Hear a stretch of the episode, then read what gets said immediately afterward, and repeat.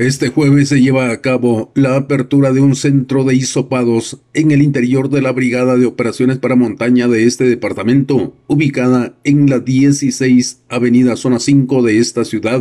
Personal médico y paramédico brinda la atención a las personas interesadas en realizarse la prueba del COVID-19. De esta manera, se brinda una mejor facilidad por parte del personal de salud con el apoyo del personal de la Brigada de Operaciones para Montaña de este departamento. Desde Emisoras Unidas en San Marcos, informa José Luis Vázquez, primera en noticias, primera en deportes.